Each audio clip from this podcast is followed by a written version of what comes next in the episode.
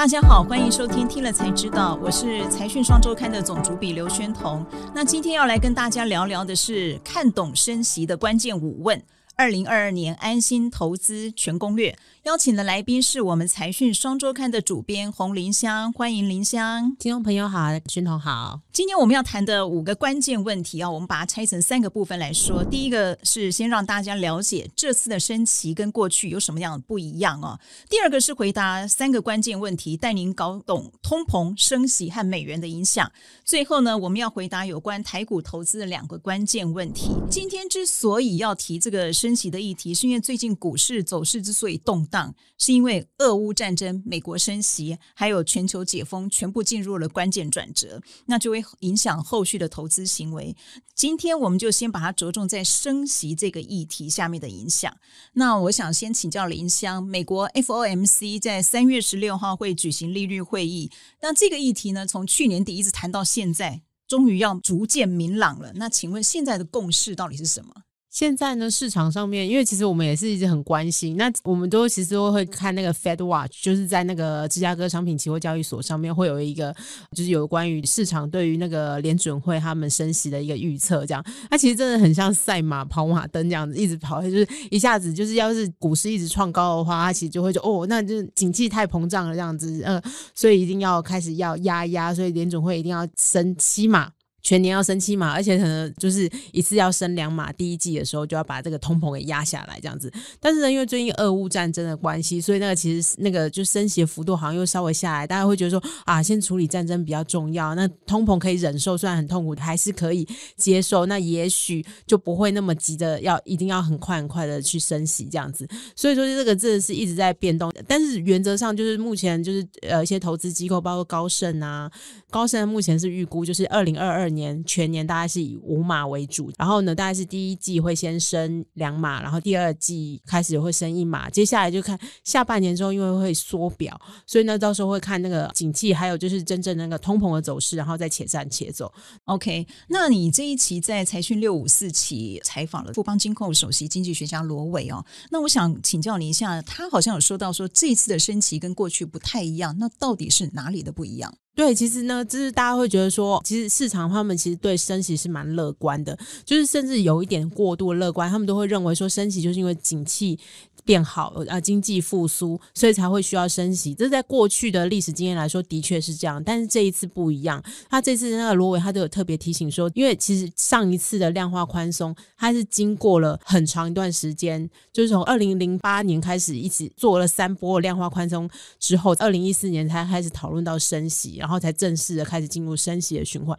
所以这中间隔了蛮长的一段时间，将快要六年的时间这样子。但这一次呢，我们想想看，我们是二零二零年。三月开始紧急降六码。然后，但是现在是二零二二年的第一季就要开始进入升息的循环，而且一次就加两码，所以这个时间会变得很急。那上一次呢，还有另外一件事情，就是那个资金退潮的那个效应可能会比上次还要更大更猛。因为上次呢，我们大概是先停止购债，停止购债好一段时间之后，才开始进入升息，中间还有一段间隔，就是什么事情都没做这样子。但这一次呢，就是不但是直接就停止购债才一季而已，就要开始讨论升息，然后是升息。之后呢，就立刻开始进入缩表这件事情。那所以大家会知道说，潮水退了就会知道说，啊，谁没穿裤子嘛？那大家都会很紧张这个升息和缩表之后的一个状况，这样子。好，刚刚林尚已经帮我们分析了一下这目前的背景。那基本上就是说，升息过快过猛，其实也不是好事。所以联准会应该也是在且看且走。那我们接着下来进入第二个部分啊，因为我想说，我们每一个单独问题拆开来，可能读者更容易了解。所以第一个问题是说，通膨到底会不会持续恶化？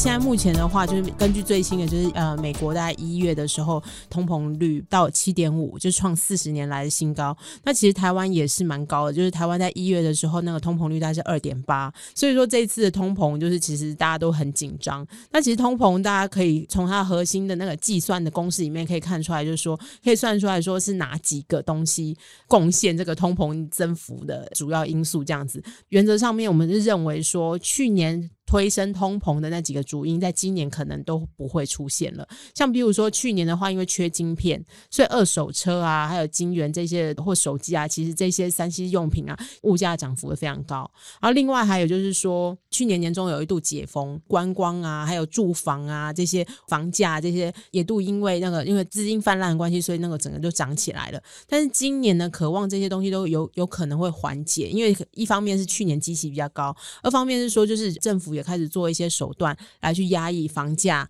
然后还有就是晶片荒可能也会缓解，但所以这些可能就不会再导致说今年就继续发生继续上涨的状况。但是唯一要担心的就是薪资通膨，因为其实大家知道说我们今年就是基本工资要涨嘛，然后其实国外也是，因为其实他们的那个缺工，很多人就是 work from home 两年了就不太想去上班，那导致说就是现在他们全市场都在 争人，那所以这这个薪资通膨就可能会成为今年通膨的隐忧。但是呢，因为最近乌俄战争的关系，那可能能源的价格会居高不下。那现在已经三月份了，理论上应该第二季以后就会舒缓吧？这个通膨，嗯，对，因为去年就是如果看美国通膨，它整个拉起来的时候是四月的时候。如果要看通膨年增率的话，就是看就四月、四月、五月、六月之后会不会有一个比较平缓的一个状况这样。但其实大家也不要太恐慌通膨啊，因为原则上我们都会觉得说通膨警戒线就是年增率两趴，像台湾现在就是通膨控制就很好，就在二点八趴的状况之下。那我是是觉得说大家自己也不用太过于焦虑这样子。OK，所以林香的意思说，基本上第二季的通膨理论上就是舒缓了。但是最坏的状况下，如果第二季还是不会舒缓的话，可能投资就要开始要很小心。对对对。好，我们第二个问题就是说，刚才虽然前面已经提到一些升息的市场共识，但是我还是要再问一次，升息幅度会很大吗？理论上来说会比上一次大。第一季目前还是以两码一次升两码为市场上比较大的共识。当然，就是最后还是看鲍威尔啦。其实联准会还是九人小组，联准会委员他是九个人来投票的这样子。所以他鲍威尔他当然也不可能他自己去决定这件事情，但他一定会看，就是包括美国国债的状况，美国自己赤字。如果他现在其实美国是全世界最大的债务人，如果说他要是一次升太快的话，譬如说他一次如果升四码到一趴，美国国债。在值利率只要多一趴，它每个月它就要多付三千亿的利息。这对他来说，他的他的国库支出可能会爆表这样子，所以我们就我相信说这一切会是比较且战且走的一个状况。但当然，第一步他先把通膨给压下来这样子，所以他可能第一季最重，但之后在每一季再看情况来加。那接下来我们要关心第三个问题，就是说升息后美元会不会走强？这也是大家市场上的一个迷思，就是说呃升息了，就是资金会回流美国，所以美元一定会走强。那在最近看起来还没有正式升息前，的确也是让台股就一直被。卖超嘛，就是本来大家一直期待外资要回流，但其实没有，他还是继续在卖超泰国。然后就，但是呢，就是资金回流到美国之后呢，就是美元的确是最近有又升破了九十五这样。大家本来觉得说，呃，它应该会比较弱势，因为其实之前的资金很泛滥这样子。但我们这个我们就有去做一个统计和对比。如果说在升息前和升息的初期这段时间，美元的确会走强的。但是呢，大家要注意到说，就是升息之后呢，那个景气也扩张的速。速度也会放缓，升级到一个程度的时候呢，它甚至就是开始会资金又就会往外再去投资。我们会发现美元走强的这个论点可以成立，但是它只在于升级前和升级初期。那另外还要注意的就是，因为我们现在讲的是台湾和美国嘛，那台美的那个汇率呢，新台币这两年都非常的强。那因为这两年台湾有其他的题材，就是包括资金回流，然后还有我们自己台湾基本面很强，所以很多其实外资也比较愿意来投资，所以就还是要注意到说，就是台币也是有就是继续强的可能这样，所以不用太期待说哦美元会比台币就是回到以前的就是一比三十这样的状况，这样原则上还是可能就是二十八左右这样的一个一个区间这样子，只是波动会变很大就是哦波动比较大，也就是说长期汇率其实还是取决于经济表现，对对，所以美元也是台。台币也是，当然了。好，那我们进入第三个部分，就是关于台股的两个关键提问啊。其实我们刚刚讲的这些升息，就是说投资选股其实跟企业的获利展望都非常的相关。那既然今年升息升定了，我不想要说林香，你们采访一下产业界到底他害不害怕升息？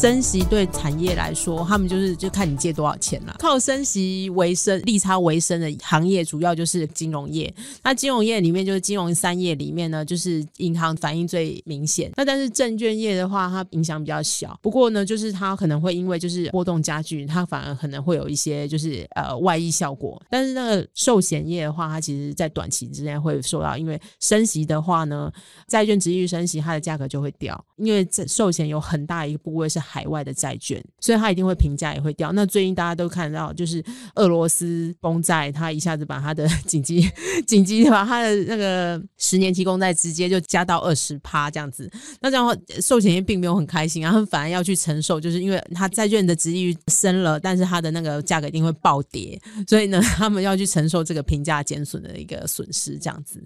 好，您刚讲的是金融业，那房地产跟其他的产业呢？对，房地产的话，因为其实房地产就是对于有房贷的人，其实也是稍微比较辛苦。但是因为原原则上，房地产它是那个呃内需型产业。但是刚刚我们有提到说，台湾的升息的幅度一定会比美国还要稳健很多。所以呢，其实呃，只要不要升的太夸张，原则上我们现在业界大概是评估说，今年升一码或半码，然后或然后明年再升一码这样子。原则上来说，这些都还是让房贷族是可以承。受的一个状况这样子，那另外的产业呢？其实其他的产业他们就要看他们状况。其实因为刚刚我们有提到说，其实升息之后呢，一定会利率一动，汇率就会波动。所以其实对其他产业来说，与其说利率，比较担心的是汇率的部分。其实基本上就是说，现在筹资管道多了，而且经过这么多年，这大概企业也知道说怎么样的去做一些平衡它的风 险调度。所以如果说它还只要不是升息过巨、过速、过猛。那基本上他们都还可以去应应这样的环境。那如果还不能应应，那这家公司大概有有点问题了。对，那就是所谓的僵尸企业这样子。对，刚才你说的是针对产业界，那我们回到股市哦，升息是不是真的不利于股市？你好像有做一些历史上的统计。对，就是呃，其实我们因为台湾很久没升息，台湾大概至少就从二零一一年以来就没有升息过这样子，十年。对，但是台股因为跟美国联动关系蛮深的这样子，所以我们有去做了一下，就是呃，如果是美。国升息，然后再跟标普五百的指数来做比对的话，过去三十年来，美国四次升息，标普五百就是会先盘整一段时间，因为刚升息的前和升息初期都会有一个比较市场情绪比较大的一个反应，这样子，初期的时候会先盘整，但之后都会继续再创新高。刚刚也提到说，就是台股和美股就是其实联动性蛮高的嘛，所以说过去美股的四次升息，其实台股也都一直在创新高，这样，所以其实大家也不用太过。担心这样子，因为其实台湾的企业韧性很强，基本面也很不错。那只要撑过这一段，就是刚刚有提到很危险的那五六七月这样子，那也许之后就会有好的公司浮现出来之后，那就会大家就看得出来说哪些公司有投资价值。这样，好像你也统计了一下，现在台湾今年可能值利率到多少？呃，有统计了一下，就是台湾就是今年值利率八趴的，超过两百多档。两百多档，那整体呢？整体的话，至少也都有五趴左右的。好像今年可能，好像估算可能要三兆以上的股利嘛。因为呃，像去年的话，上市公司总共赚了四兆。那因为我们平常的话，我们自己的那个股息配发率大概都是六成左右这样子，所以原则上大概会配出大概是三兆左右的一个现金股利。那今年的话，虽然说可能没有像去年那么高，但是呢，原则上也是有四兆左右上市贵公司的获利。所以一直到明年。台湾的殖利率还是会非常的高，这样子，那这个就是其实都是有很好的支持，就是股市继续的一个呃打底的一个扎实的基础。OK，那我我简单做一个结论哦，基本上就是说升息它不至于终结这个多头，只是它确实在动荡时间还消息不明朗的时候会压抑一下这个多头的势头啊。那但是投资人也不用急于说去猜测升息几码，因为呢，其实联准会只是希望能够把经济稳健下来，他也不是想摧毁股市。不过不管怎么样，动荡之际，我觉得还是大家要谨慎一点，然后灵活操作。今天谢谢林香的分享，也感谢大家的收听。那 YouTube 的观众呢，请不要忘了帮我们订阅、按赞、加分享。那听 Podcast 的朋友也不要忘了给我们五颗星的回复。听了才知道，我们下次再见，拜拜，拜拜。